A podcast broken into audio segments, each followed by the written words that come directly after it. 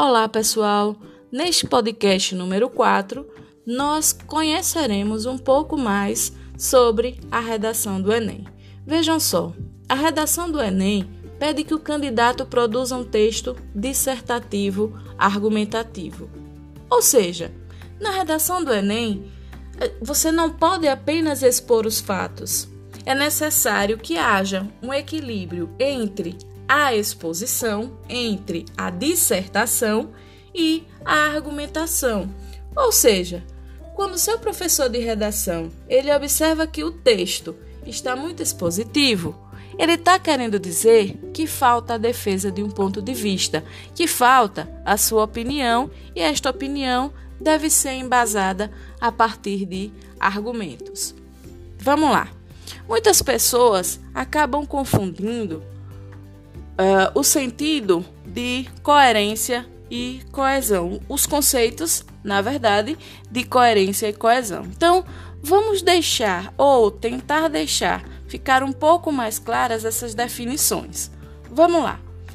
Primeiro, nós vamos tratar da questão da coerência. Sempre que vocês lembrarem de coerência, lembrem-se da palavra sentido.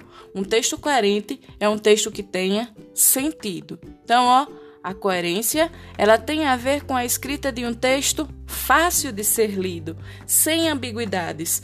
Para que isso aconteça, o autor ele deve ser bastante claro em sua argumentação.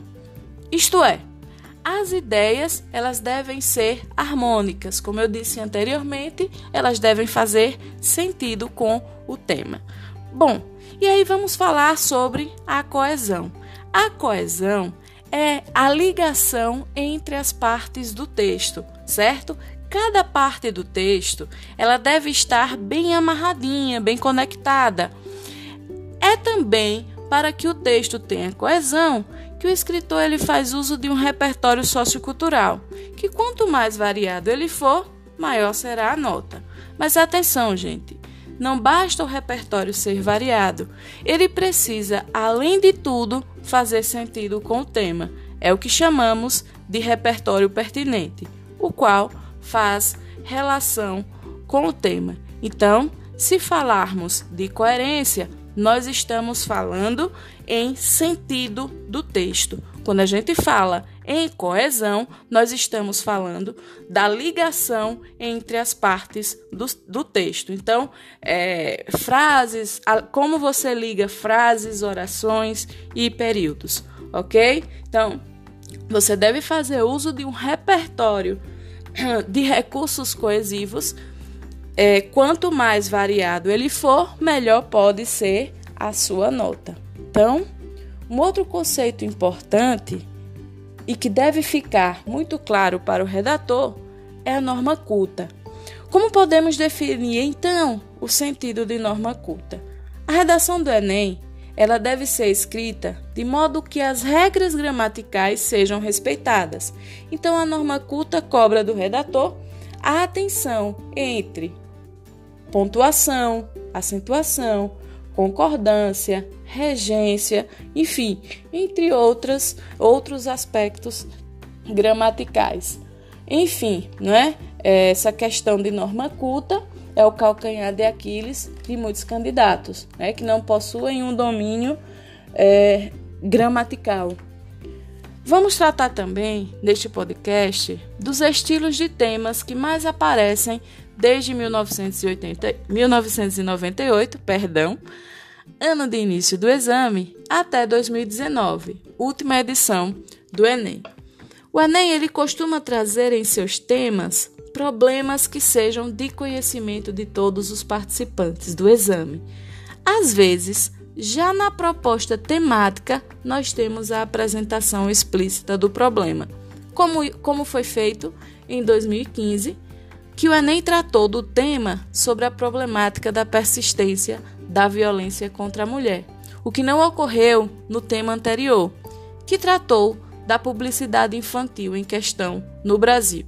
Observa-se nesse último tema que o autor ele deverá criar um problema, deverá buscar uma problemática para depois pensar na sua tese e em seguida argumentar. Para se produzir uma redação dissertativa argumentativa, é também muito importante que se entenda a diferença entre tese e tema. Então vamos lá.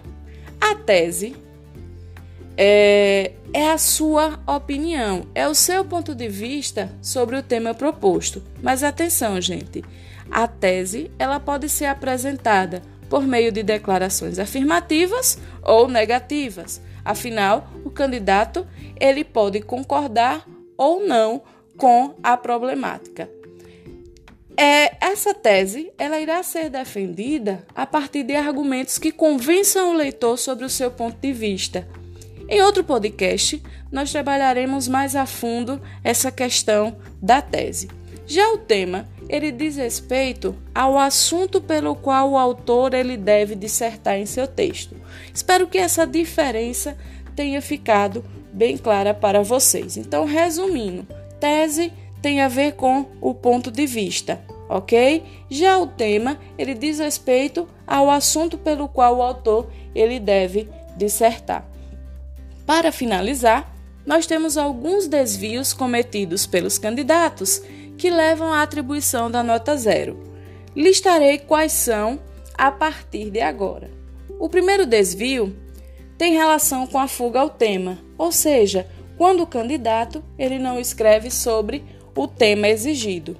Um outro problema é quando o candidato ele não obedece ao gênero dissertativo argumentativo, ou seja, não apresenta teses ou argumentos. Se o candidato escreve sete ou menos linhas em seu texto, esse também terá sua redação zerada. Um outro problema é fazer cópias dos textos motivadores.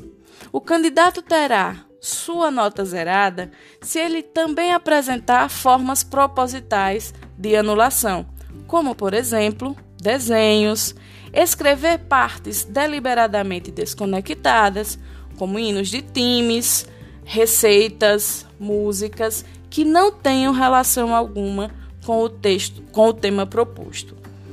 Ele também pode zerar a redação se fizer uma assinatura fora do local devidamente designado para esta assinatura, ok? Um outro problema que irá levar a nota zero é a escrita de um texto integralmente em língua estrangeira. E claro, você receberá nota zero ao entregar a folha de redação em branco, mesmo que a folha de rascunho esteja preenchida. Então, muita atenção. Espero ter ajudado vocês a sanarem algumas dúvidas sobre a redação do Enem. Aconselho que a partir de hoje comecem a produzir textos lembrando dessas dicas do podcast. Sintam-se à vontade para produzir um texto dissertativo argumentativo sobre um dos temas que já foram abordados no Enem, desde 1998 até 2019. Lembrem que um bom escritor é aquele que se adequa ao tipo de redação exigido. No próximo podcast, nós iremos tratar das competências do Enem. Muito obrigada e tenha uma boa semana.